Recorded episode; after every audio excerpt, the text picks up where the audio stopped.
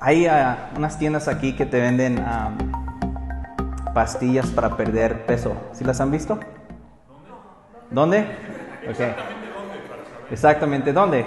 Este, entonces es, es interesante porque ah, me llama la atención porque prometen que pierdas todo este peso y, y, lo más genial es de que no necesitas hacer nada más que mágicamente tomar esta, esta pastilla. También en los años 1950 vendían máquinas donde nada te parabas y, se movían para ti y mágicamente ibas a, a perder de peso. Y tristemente no funcionan esas cosas. Ah, creo que, prometen cosas que no pueden cumplir. Y en Primera de Timoteo vemos algo similar. Vemos algo similar con falsas enseñanzas que están entrando a la iglesia. E-, entran maestros que, prometen una piedad rápida de cierta manera, pero está siendo motivada por cosas que no pueden cumplirla. Entonces este, esta falsa enseñanza, enseñanza entra a la iglesia y tiene que lidiar Timoteo con ella. Y por eso el apóstol Pablo le envía esta carta a Timoteo para apoyarlo en cómo corregir esas falsas enseñanzas. Pero lo que sí me gustaría que entiendas es que hoy es que la falsa fe promete una transformación y conexión con Dios, pero no la cumple. Mientras que la fe en Cristo siempre cumple lo que promete.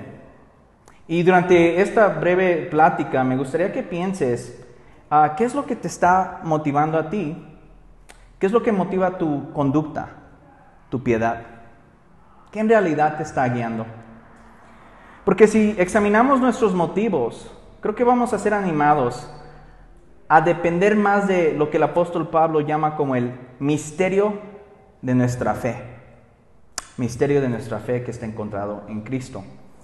Entonces, un resumen rápido de las últimas semanas. Timoteo tiene un, trabajo pesado de, poner orden a una iglesia, de, de, sacar ciertos ingredientes, de corregir algunas enseñanzas, de instalar diáconos, diaconesas, ancianos, y también el apóstol Pablo le quiere recordar por qué lo envió, cuál es el propósito de Timoteo en, esa iglesia. Le da las instrucciones para identificar falsas enseñanzas y, cómo identificar a los falsos maestros. Esta sección primeramente les da las señales o las cosas para, identificar esta falsa enseñanza en esa iglesia.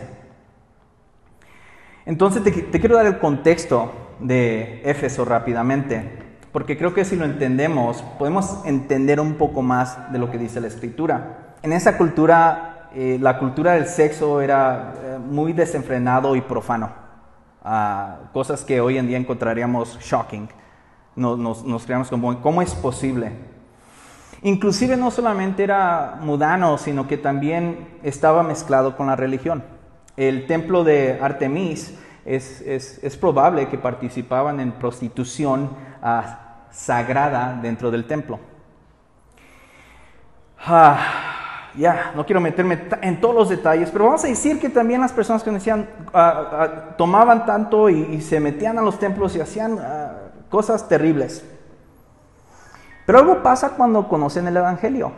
Algunas de estas personas que antes participaban en esas cosas, salen del mundo y entran a la iglesia. Pero ahora ellos han visto todas esas cosas no solamente incorrectas, pero brincan a un extremo. Tenemos que prohibirlas. Entonces, si entendemos que hay un grupo de personas dentro de la iglesia, un grupo de maestros que, tienen una imagen muy incorrecta sobre, ah, sobre el sexo, sobre el matrimonio, y sobre la comida, vamos a entender por qué ellos, creyendo haciendo buenas cosas, comienzan a introducir herejías o falsas enseñanzas. ahora sí ya le entramos al, texto. Versículo 1 y la, la, primera lección que me gustaría que entiendas ah, es que la falsa fe, la falsa enseñanza, siempre crece al lado de la fe verdadera. Versículo 1, el Espíritu dice claramente que en los últimos tiempos algunos abandonarán la fe para seguir inspiraciones engañosas y doctrinas diabólicas. Ah, rápidamente, los últimos tiempos no, creo que es antes inmediatamente de que regrese Jesucristo.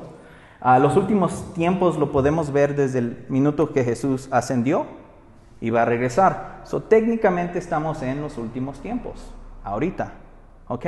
So, entonces, durante los últimos tiempos, hoy en día, va a ser común que muchas personas abandonen la fe. No nos sorprendemos.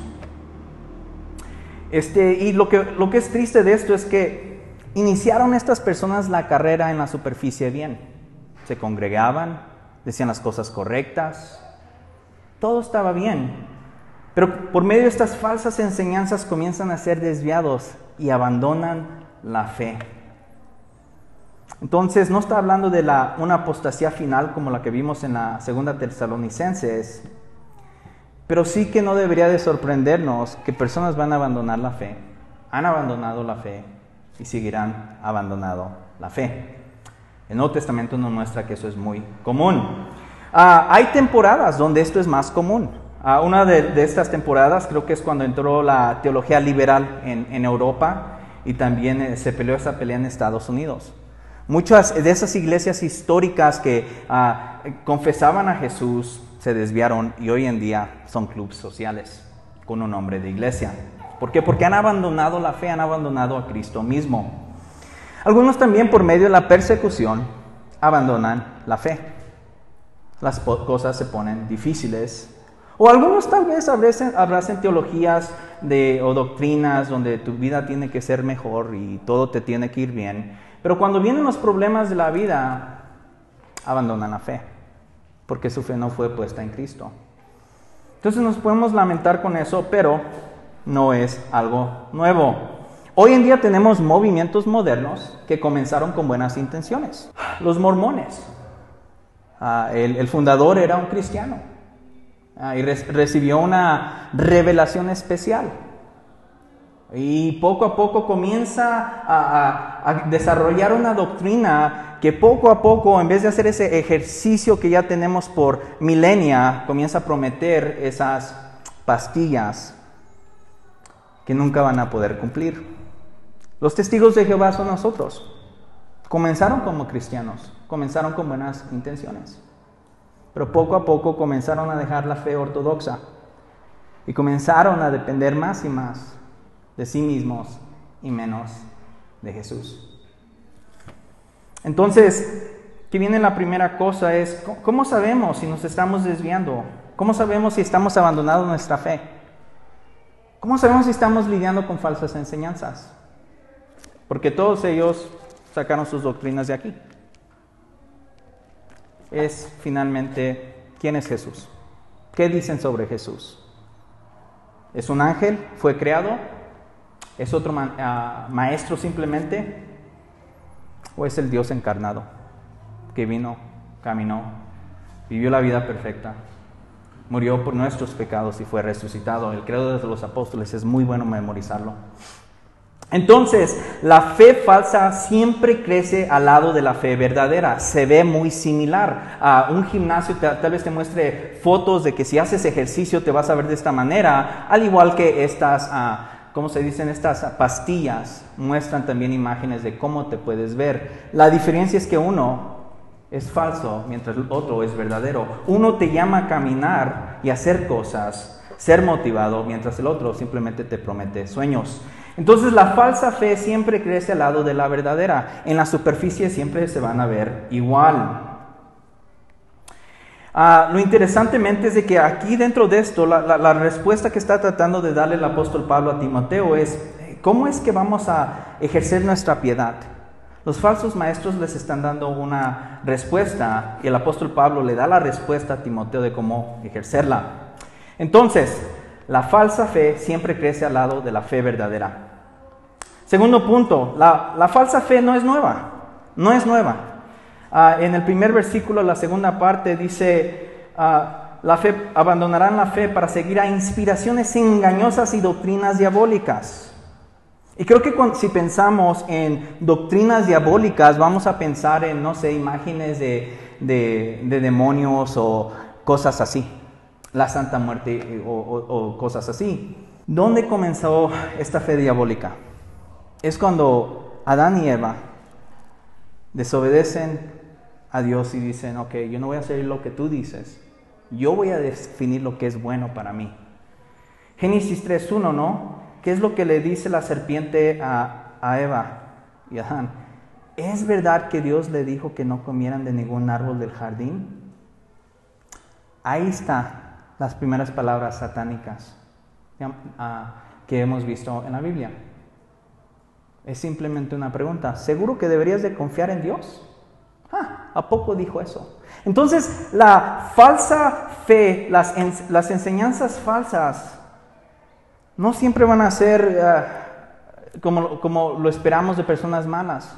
Van a ser con preguntas que nos van a desviar y nos van a llevar a cuestionar a Dios mismo. Jesucristo encontró esto, ¿no? Cuando fue tentado en el desierto.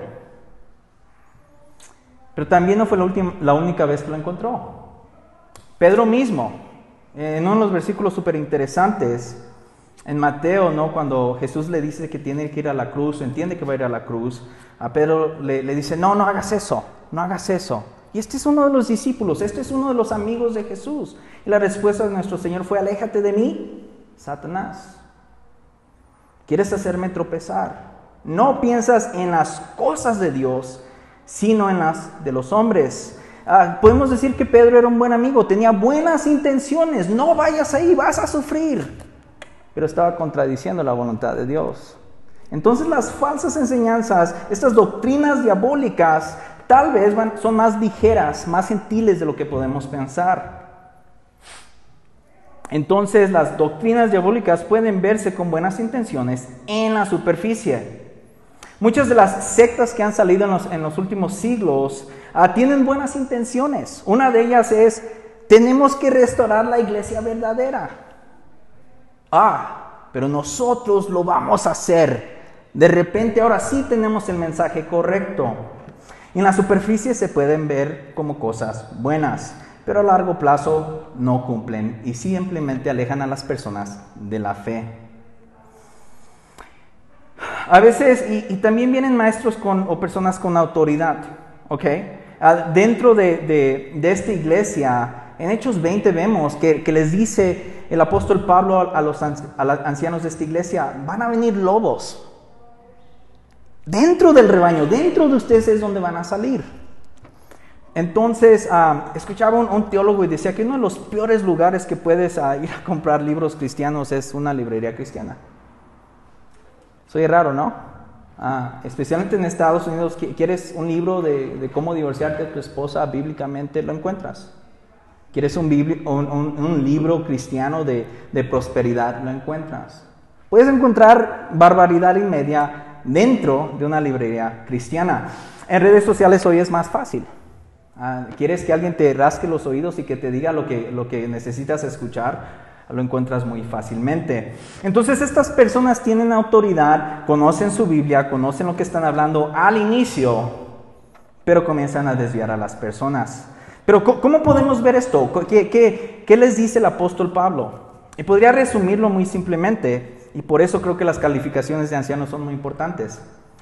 Una de las cosas es que estos maestros o personas con autoridad no practican lo que predican, son hipócritas. Esa es una de las primeras señales. Ah, se escuchan súper bien, dicen las cosas buenas, pero detrás, en su vida personal, donde lejos de los, de los ojos de la iglesia y de las personas, muestran su verdadero carácter. Te voy a dar un, poco, un, par de, ejemplos, ¿no? Este, exageradamente, hace como unos 30 años, uh, estaba un guru en Escocia que había descubierto una forma de recibir tu alimentación por medio del aire. Estaba prometiendo que no necesitabas comer. Entonces por ciertos dólares lo único que tenías que hacer es pagarle y él te enseñaba cómo meditar para que pudieras recibir tu, comida por medio del aire. Sí, súper genial, ¿no? La razón por qué no trabajó es que después que lo investigaron, fueron a observarlo, se dieron cuenta que estaba comiendo básicamente el equivalente de pollos rostizados. Mientras él estaba haciendo que la gente meditara para adquirir su comida por medio del aire, él se estaba acabando su Kentucky Fried Chicken. Entonces no practicaba lo que decía. Ah, también es muy común, ¿no? Hay, hay, mentes millonarias hoy en día que, que, te venden la idea de cómo ser millonario. Pero la forma que tal vez esta persona o esas personas se hacen millonarios es vendiéndote ideas porque ellos mismos nunca han levantado algún negocio. Entonces la integridad en la Biblia, lo que vemos en primera carta de Timoteo y lo que somos llamados como hijos de Dios, pueblo de Dios, es vivir en integridad. No vamos a ser perfectos, pero nuestra motivación es una integridad que lo que profesamos, lo que, lo que decimos poco a poco se alinee con lo que vivimos. Porque si no nuestra fe tal vez no sea verdadera. Entonces estoy diciendo simplemente una integridad, un alineamiento con lo que pensamos y lo que decimos y cómo lo vivimos. Y la cosa interesante es de que cuando los describe a ellos, los describe como su conciencia está como ah, sellada, quemada. Después de tantas mentiras, a veces comienzan a creérselas ellos mismos. Están tan desviados de que ya no pueden inclusive sentirse mal por lo que le están haciendo a las personas. Si estudias un poco de las sectas, vas a notar que hay un patrón. Estos cuates, estas personas comienzan bien. Poco a poco comienzan a, aislar a las personas, a controlar a las personas, a, a controlar, como vemos aquí, lo que comen, lo que piensan. Ya después comienzan a abusar de las personas, de muchas diferentes maneras. Y podemos decir, no sientes mal y la realidad es que una persona así ya ha perdido la habilidad de sentirse mal. Entonces el apóstol Pablo les dice eso, hey, ya, ya este, ¿cómo se dice? Que tiene la conciencia encancellida. Ya no hay mucho más que buscar ahí, más que lo único que hacen es devorar a las personas. Pero no olvidemos que iniciaron bien, en la superficie se escuchan bien, pero también propagan estas ideas por medio de mitos, como vemos en, versículos más abajo, leyendas, en sí cosas que no tienen que ver nada con el Evangelio, nada con Jesucristo. Y vamos a ver dos, dos cosas, ¿no? Dos cosas que prometen por lo menos estos falsos maestros. Y una es, la falsa fe promete la piedad al costo de la verdad. Te prometen ser una persona que refleje a Dios, pero por medio de mentiras. Versículo 3, esos engañadores prohibirán casarse y mandarán, abstenerse de algunos alimentos. Me voy a parar ahí rápidamente. Entonces, estos falsos maestros prometen resultados piadosos, reflejando más a Dios, a Cristo, ah, dando resultados espirituales, pero en vez de hacerlo por medio del Evangelio, por medio de Cristo, lo hacen por medio de lo que diríamos es ascetismo. Ascetismo. Negar los placeres. Negar cualquier cosa que se sienta bien. Entonces, ¿cómo me voy a conectar con Dios? ¿Cómo me voy a sentir mejor? Depravándome de cosas que Dios dice que son buenas. Esa es una marca de estos falsos maestros. Entonces están diciendo ah, la, santidad, la, la, piedad que estás buscando, la vas a encontrar por medio de tus esfuerzos, no por medio de Cristo. Entonces vamos a ver rápidamente ah, qué es lo que piden que sacrifiquen. Y una de ellas es el matrimonio. Prohibirán casarse. Una vez más, estos maestros comenzaron con buenas intenciones. Veían ah, lo que hacían los matrimonios, cómo se veía la sexualidad en la ciudad y era depravado, desenfrenado. Entonces su respuesta fue brincar al, extremo. ¿Sabes qué? Lo mejor es que no te cases porque si te casas vas a querer en ese tipo de tentaciones. Pero la cosa es de que están contradiciendo lo que Dios dice sobre el matrimonio. Va a ser un aviso legal. Ah, en general es bueno casarnos. En general. Dios nos creó de esa manera. Aunque hay algunas excepciones. Ah, lo podemos ver en 1 Corintios ah, capítulo 7, donde el apóstol Pablo dice, hey, hay, hay algunas veces donde tal vez sería mejor que no te cases. Pero esas excepciones son muy pocas. En general, la norma es que nos casemos. Anhelar estar con una pareja, anhelar estar en un matrimonio de pacto es bueno. No hay nada malo con eso. Pero estos falsos maestros están diciendo no. Porque eso te, te, va a bajar espiritualmente y vas a encontrar cosas que no son buenas para ti. ¿Por qué? Porque en el contexto de matrimonio hay muchas cosas en que deleitarnos. Emocionalmente, relacionalmente y físicamente. Entonces experimentar estas cosas es bueno. Dios nos lo ha dado. No hay un problema con recibir lo bueno que, nos, lo, bueno que Dios nos ha dado. Pero estos maestros dicen, no, no, no, si, disfrutas de eso es muy malo. Y pueden crear una imagen distorsionada del matrimonio, inclusive de qué podemos hacer dentro del matrimonio. Génesis 2, 27 al 30, ¿no? Dios dice que cuando creó al hombre y a la mujer es bueno en pareja les dice, sean fructíferos y multiplíquense, llenen la tierra y sométanla. Nos da la tierra, nos da el trabajo en equipo, más allá de simplemente estar juntos. Un propósito de un matrimonio es decir, no estamos solos. El propósito de, que tenemos es de ambos. Vamos a trabajar juntos. Vamos a estar al lado de cada uno de nosotros juntos. Y cuando hacemos esto, estamos obedeciendo a Dios y diciendo, Dios, lo que tú has hecho es bueno. Es tan importante que de todas las ah, imágenes que Cristo hubiera podido usar o el apóstol Pablo para describir la iglesia y Cristo usa una idea de matrimonio. En Efesios 5:25 dice, Ah, como Cristo amó a la iglesia y se entregó por ella. Entonces estos falsos maestros están atacando algo que es sagrado, algo que es bueno, algo, eh, algo que Dios nos ha dado, algo que Dios usa para mostrarnos la relación entre Cristo y su iglesia.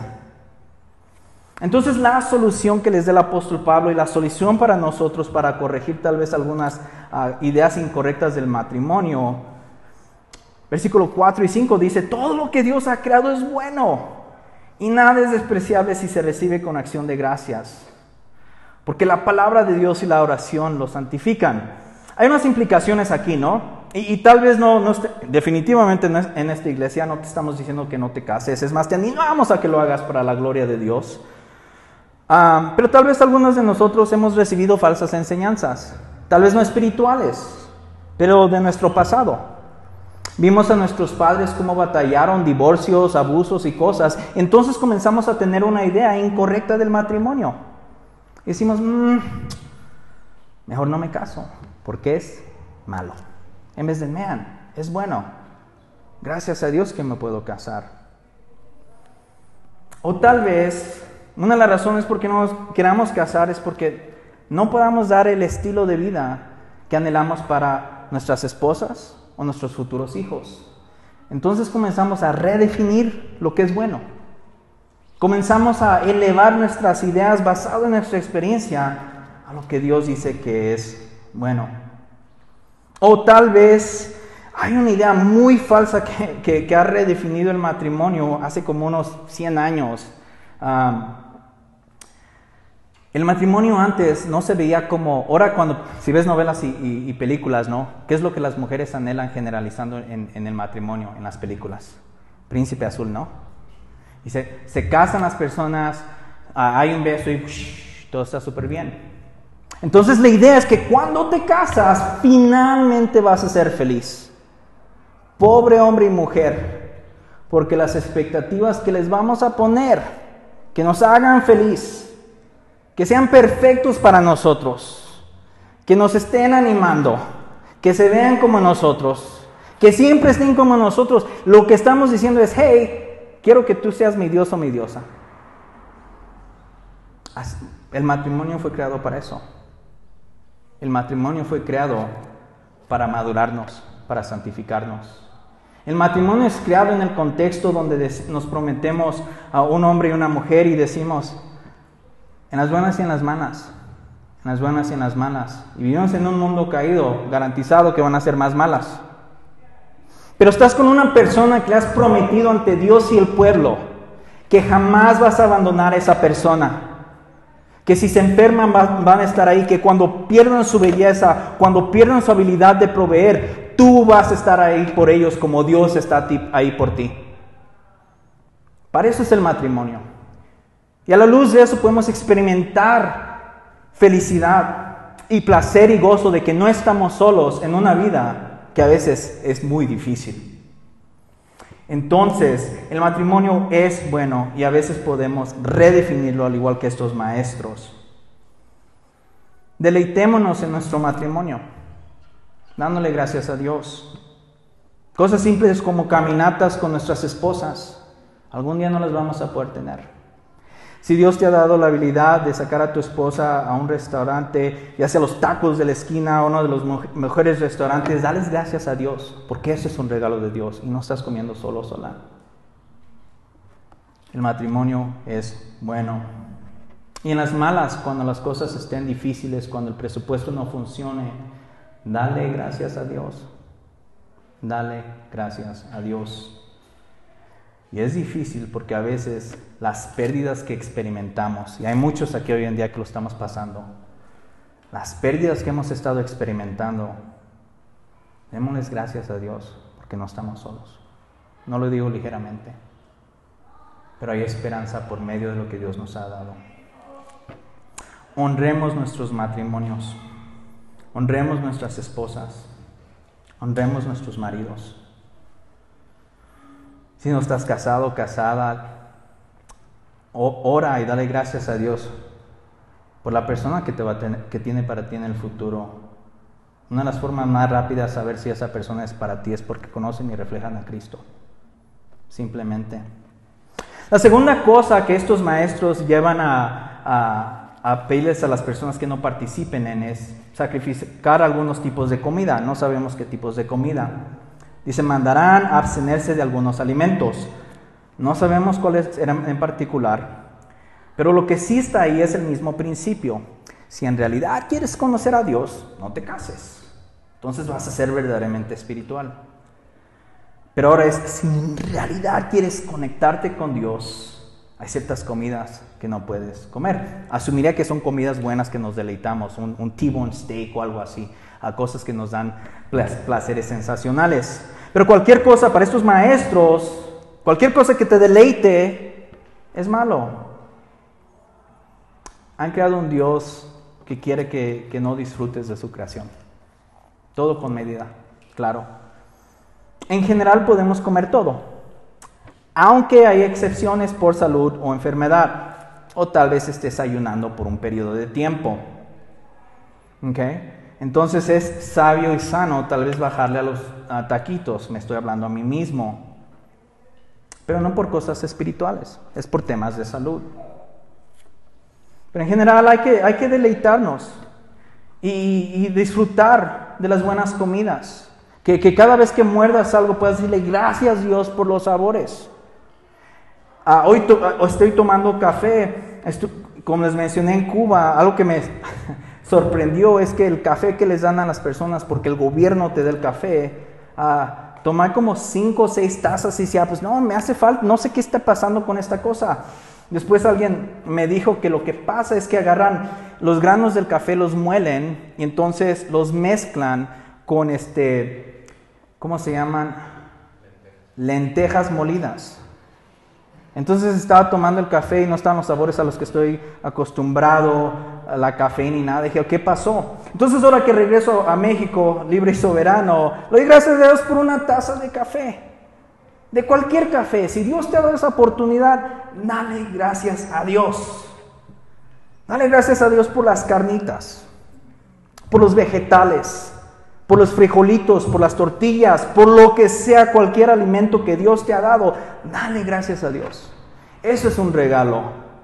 Cuando tomamos tiempo de parar antes de consumir los alimentos y darle gracias a Dios, no solamente es como una cosa religiosa, estamos diciendo gracias Dios, porque detrás de esta tortilla está el maíz que hiciste.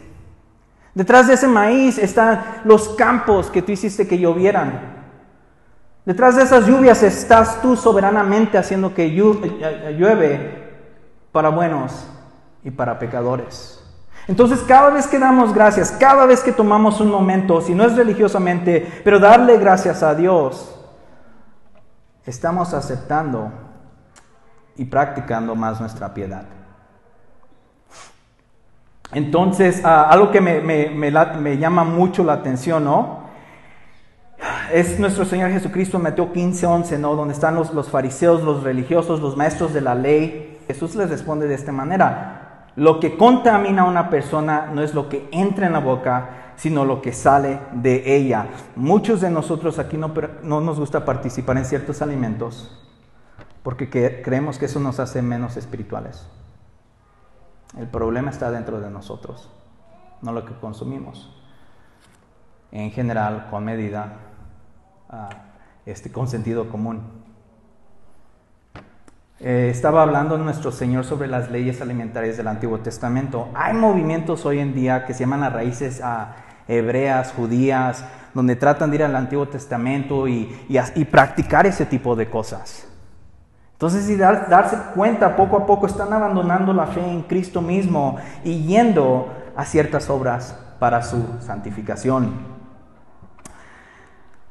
Hechos 19 al 16, no, Pedro como buen judío tiene una visión y no quiere comer cosas que Dios le pone enfrente. Dice, no, hay, hay puerco, hay animales sucios, no puedo ah, participar de ellos. Y lo que Dios le, le dice es, lo que Dios ha purificado no lo llames impuro. La comida no debe ser usada para detenernos de conocer a Dios. Lo que consumimos no debe de ser para crear un élite espiritual y contradicir lo que dice Dios. Conocemos a Dios por medio de su buena creación en lo cotidiano, más allá de los domingos. Leemos nuestra Biblia, con los lentes del Evangelio podemos ver a Dios y su provisión por medio de los alimentos. Entonces, dejar de tomar o comer ciertas cosas no te hace más piadoso espiritual. Tal vez hemos tenido malas experiencias con algunas comidas, ¿no? Tal vez te, tienes, ¿cómo se llama? Alergia a algo. Y de repente dices, no solamente es alergia, yo lo tengo, pero a toda mi familia no lo puede comer. Y es más, cualquier persona con la que tenga influencia no lo puedes tú comer. Y si estás en el liderazgo de una iglesia, la iglesia no lo puede comer. Hay que ser cuidadosos con eso. Una, una cosa que es interesante para mí, y lo voy a hablar de esta manera, estaba en Cuba Ah, y hubo dos mundos que chocaron. Fui con un grupo de estadounidenses. Estábamos al lado de un montón de pastores cubanos. Los estadounidenses sin problema están en Cuba y ordenan cerveza. Los pastores cubanos, wow, ¿qué está pasando? No es la primera vez que había visto eso. Yo crecí en contextos de iglesias estadounidenses, ah, donde tomar no era un problema. ¿Por qué? Porque creo que culturalmente en Estados Unidos los que se emborrachan son los jóvenes, las personas que son inmaduras. Entonces, hay del hombre o mujer que se emborrache. ¿Por qué? Porque está mostrando que son inmaduros. Entonces, culturalmente hay una cosa que, como ves a alguien borracho y dices, no inventes, ¿cómo es posible? Es más respetuoso ver a alguien que pueda tomar y manejar, controlar su, su alcohol. Es el contexto donde vengo. Pero he notado que en las iglesias hispanas, por el contexto cultural, la gente aquí no toma, se emborracha. No hay un concepto de voy a comer y tomar una cerveza, es un concepto de me voy a embriagar. Y la respuesta de la iglesia, entendiblemente, ha sido prohibir eso. El problema es cuando lo elevamos a nivel espiritual. Si eso comienza a definir nuestra piedad, nuestra espiritualidad, estamos cayendo en un grave problema. No, podemos decir por conciencia no lo hago. Por el bienestar de mis hermanos y hermanas no lo hago. Pero hay de mí se lo estoy diciendo porque soy un cristiano de nivel 100, más espiritual. Ahí es donde comenzamos a ir más allá de lo que dice la Biblia se me hace muy interesante a mí que una de las calificaciones para el anciano es que, que no se den dados al vino, porque en esa cultura era evidente que los hombres se emborrachaban. La respuesta que les da el apóstol Pablo es, no se emborrachan. Pero también en Romanos somos llamados, si hay personas con problemas de alcohol, no, no, deberíamos de ejercerlo. Pero cuidadosos de caer en la prohibición y basar nuestra piedad en eso. Confío que el Espíritu Santo nos hable, nos guíe y nos dé sabiduría antes de imponer leyes sobre nuestros hermanos y hermanas. Entonces, ah, malas experiencias a veces las, las, tratamos de forzar sobre personas, pero bueno, noticias, y una de las cosas que estos, estos falsos maestros enseñan es la prohibición de los alimentos que Dios nos ha dado. Entonces, ¿cómo, ¿cómo lidiamos con eso? Al igual que el matrimonio, démosle gracias a Dios, démosle gracias a Dios por todos los alimentos, por todo lo que pone enfrente de nosotros. Con sabiduría y discernimiento participemos en ellos. Algunos de nosotros, si tenemos diabetes o cosas así, sería sabio no participar en ciertos alimentos, pero eso no nos hace más espirituales, no nos hace mejores personas. Ya para aterrizar y, comenzar a, a cerrar esto, pero una de las historias que más me late también es que estos falsos maestros creo que eran como gnósticos, ¿no? Cualquier cosa material es mala, el espíritu es bueno. E, es algo con lo que vamos a seguir lidiando en el Nuevo Testamento, vamos a ver eso mucho. Entonces no es sorpresa que cuando Jesús resucita y se les aparece a los discípulos, ellos están pescando y Él les prepara pescado. Él les prepara pescado. Hay mucho hay que, entender, pero una de las cosas es nuestros cuerpos no son malos. No son algo que deberíamos de avergonzarnos de ellos o, o tratar de latigarlos como a veces caemos en extremos para que hacer todo con moderación, dándole gracias a Dios. Entonces ya para comenzar a cerrar, que voy a, cerrar con esto, es una, inferir, nos pueden llevar a crear un, élite espiritual. Que nuestro conocimiento, nuestra nuestro experiencias espirituales nos hagan más altos de nuestros hermanos y hermanas. Ah, hubo un movimiento donde, y sigue este movimiento, donde ah, no tienes el Espíritu Santo, si no hablas en lenguas. ¿Qué es lo que están haciendo? Están creando un élite espiritual. Hay un grupo especial que tiene una revelación especial con mejor acceso a Dios. Otra es donde tal vez nosotros hemos bebido fuentes de ciertas doctrinas y decimos, si tú no crees en X, man, no sé si conozcas el Evangelio. Lo que estamos diciendo es hay un grupo élite que, que sigue ciertas doctrinas, ciertos teólogos. Entonces, si lo ves de esa manera, entonces sí verdaderamente entiendes y conoces las cosas. Podemos estar cayendo en principio en este tipo de, problemas, como la iglesia en Éfeso. Entonces, la respuesta para acabar, y se me hace muy interesante, la respuesta que el, apóstol Pablo le da a estos falsos maestros es, hey, da acción de gracias por todo lo que Dios ha creado, así que da gracias. La otra es que su piedad en el 3.16 le dice, no hay duda que es grande el misterio de nuestra fe o piedad, dice algunas traducciones, y aquí está nuestra piedad, aquí es donde nosotros encontramos nuestra ancla.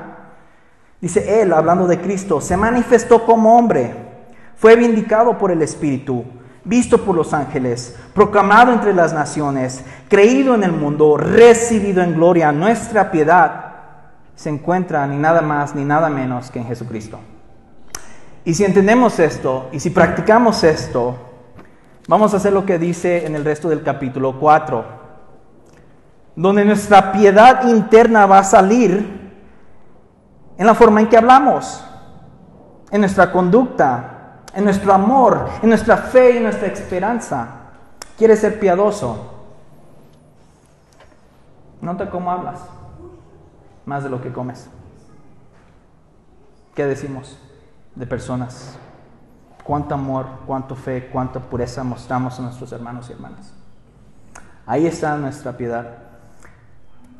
Amor, fe, pureza, una conducta limpia, una manera limpia de hablar, no lo podemos hacer sin Cristo ni su Espíritu Santo.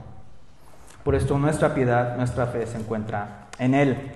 Entonces, estos falsos maestros ah, están ofreciendo la habilidad de perder peso por medio de pastillas. El apóstol Pablo, te animo a que leas otra vez el capítulo, dice, no, haz ejercicio en tu fe, haz ejercicio en tu fe. Vete al gimnasio porque seguir a Cristo y mostrar tu piedad no va a ser fácil. Ah, te, retaría esta semana. Toma una de esas cosas que ves ahí, amor, fe y esperanza, y trata de practicarla por un día. Y creo que vas a notar lo difícil que es. Y cuando eso pasa, darle, gracias a Dios, pídele que te siga transformando. Porque si podemos hacer eso, cuando hagamos eso, vamos a poder ah, a mostrar nuestra piedad a otras personas, pero es porque va a venir integralmente, algo dentro va a salir hacia afuera. No vamos a ser como esos falsos maestros que les prometían a poder comer por medio del aire y después ir a comer Kentucky Fried Chicken. So, seamos íntegros, seamos íntegros. Entonces, la última, y algo que sí te animaría es, toma tiempo esta semana. Dale gracias a Dios. Por tu esposo, por tu esposa. Cuando haya desacuerdos, porque los va a haber, dale gracias a Dios. Dale gracias a Dios por tus hijos. Dale gracias a Dios por cada cosa que estás comiendo. Si tienes un carro hoy, dale gracias a Dios. Y creo que si practicas el agradecimiento, vas a ver qué tan bueno Dios es. Porque no vas a poder acabar todo el día de darle gracias a Dios. Oremos.